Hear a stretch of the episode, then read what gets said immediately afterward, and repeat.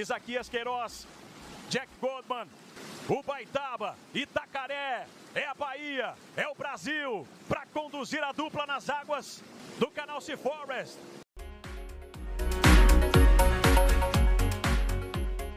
Jack Goldman não subiu ao pódio nos Jogos Olímpicos de Tóquio por pouco, mas a ausência da medalha não impediu que o atleta baiano do município de Itacaré fizesse história. Convocado para o time Brasil de última hora para substituir Erlon de Souza, prata nos Jogos do Rio 2016, Jack aproveitou a oportunidade de fazer dupla com o também baiano de Ubaitaba, Isaquias Queiroz, na prova de C2000. E olha, ele mostrou para o mundo que é na Bahia celeiro de grandes atletas de canoagem do Brasil. Eu sou Marcos Carneiro e Jack Goldman é o convidado do episódio 11 do podcast Esporte por toda a parte da Sudesb. Oh, um prazer estar aqui com você, Marcos. Fico muito feliz. Cara, é o seguinte, primeiro eu quero parabenizar né, pela sua participação nos Jogos Olímpicos de Tóquio. Eu queria entender assim, a Bahia toda está muito feliz né, de você ter representado a gente e, e saber que a Bahia realmente é um celeiro de, de grandes atletas, ainda que você né, já tem uma história aí no, no esporte, mas o Brasil lhe conheceu, tem que fazer te conhecer. E eu queria saber para você como você recebeu assim nesse convite de última hora para o time Brasil de estar tá fazendo dupla com com Isaquias Queiroz, que já né, já era uma promessa aí de medalha. Ah, muito obrigado por, por estar sempre torcendo para gente. Na verdade, eu recebi quando eu estava na academia, né, que eu ia remar os jogos. Nós, nós fizemos o treino da água.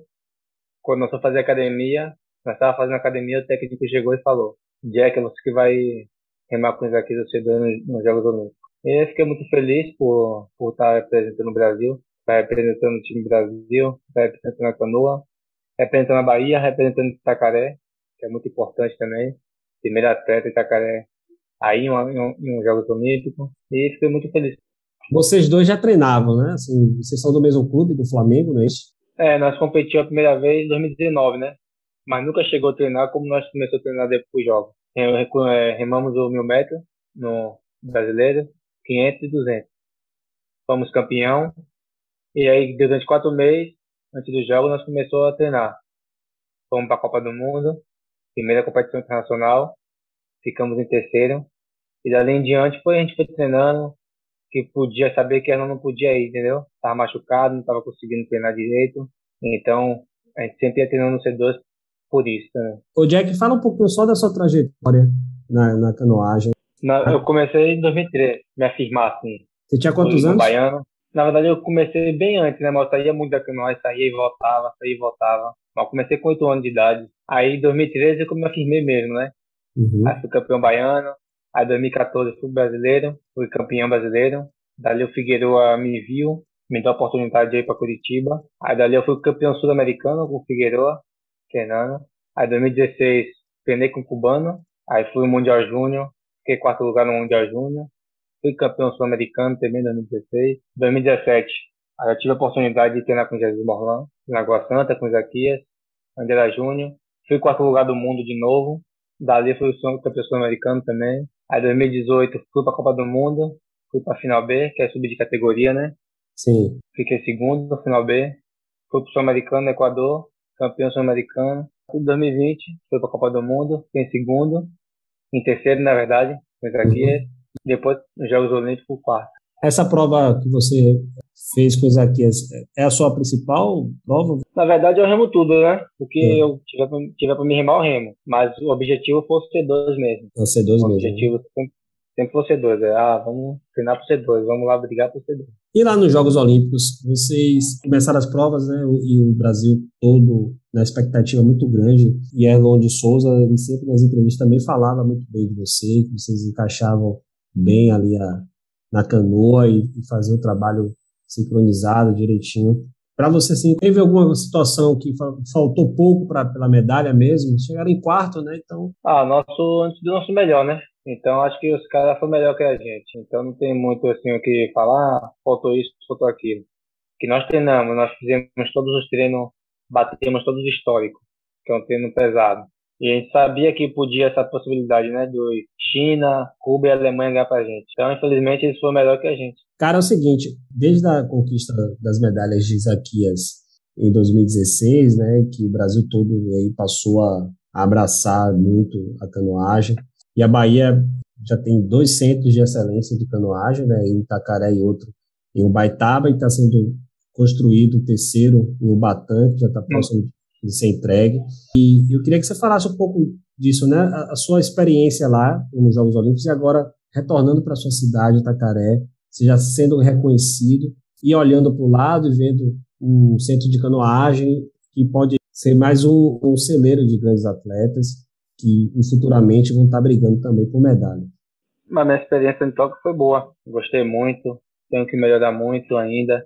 Fiquei muito feliz por estar lá, estar representando o Brasil, principalmente a Bahia, Itacaré. O que eu levo de lá da experiência é sabedoria, me dedicar mais, persistir mais no objetivo e que espero que em Paris eu possa ir e trazer o melhor resultado do Brasil. Então, Jack, uma curiosidade aqui, o fuso horário deve ter pesado bastante, né, para vocês. Teve alguma situação assim que você, de madrugada, achou que era de dia e, enfim, isso atrapalhou alguma, de alguma forma? Na verdade, quando nós chegou em Tóquio, primeiro é. dia nós chegou, acho que era meia-noite. Quando deu umas três da manhã, estava acordado, quatro horas. Mas foi, foi coisa rápida também. Durante três dias, quatro dias, nós foi acostumando. Imagino. E a língua? Deu para trocar alguma ideia com alguém lá, não, né? na verdade, não. Na verdade, a gente tem o, o chefe de equipe que fala inglês. Uhum. Na verdade, a gente, a gente mesmo, quando vai pedir comida assim, é apontando. Esse, né? Vai apontando, então é mais assim. E arigatô, né? Do... Baixava a cabecinha, é, arigatô. Arigatô, o raio, é bom dia. arigatô, bem Mas o ruim mesmo lá foi mais o calor. Tava muito quente, assim, muito úmido. Tava muita vontade de beber muita água. Aí a gente não podia beber muita água para não encher a barriga, para não conseguir treinar. Foi mais nessa parte. Por que esse nome? Você sabe da onde vem essa origem aí, Jack Goodman? não sei também, irmão. Minha mãe, quando eu tinha 13 anos, minha mãe acabou falecendo. Então não tive essa oportunidade de chegar para ele e perguntar por que o nome Jack. O Goldman é do meu pai, é da Alemanha ele, alemão. Sobre o centro de canoagem, você conhece aí o centro de canoagem de Itacaré, né? Sim, sim. Eu lembro que na inauguração lá em Ubaitaba, Isaquias falou que era um dos melhores centros de canoagem que ele já viu assim, no mundo. Eu queria que você desse o depoimento também do, de Itacaré. Ah, tá muito bom, muito legal. Estou vendo as fotos, os vídeos. E é muito bom, né? Os três centros eu acho que é um dos melhores do Brasil, né? O Batão, Baitaba e Itacaré. São os melhores. Todo mundo tem inveja, eu acho, do Sul, de Curitiba, todos os lugares tem um centro. Eu acho que tem inveja um pouco da Bahia nessa parte. Que é muito, tá muito bom, muito organizado. Bom, Jack, eu quero agradecer tá, por sua participação. O bate-papo foi rápido, mas muito bacana. E também desejar sorte para esse próximo ciclo olímpico, que você né, continue aí com toda a sua dedicação e que durante esses três anos traga muitas medalhas aí para gente, que chegue na, que chegue na França, nos Jogos de Paris e conquiste todo sonhado ouro. Eu que fico feliz pela oportunidade de estar falando com vocês. Muito obrigado pelo carinho, pela torcida de vocês. Espero aí trazer muitas medalhas e muita felicidade para vocês. Então é isso, minha gente. O podcast Esporte por toda parte da Sudesb vai ficando por aqui. Se você quiser saber mais, acesse o site no www.sudesb.ba.gov.br e siga a gente nas redes sociais, no arroba Sudesb Esporte, é o Instagram. Lá você fica por dentro de tudo que acontece no esporte baiano. Um forte abraço e até a próxima edição.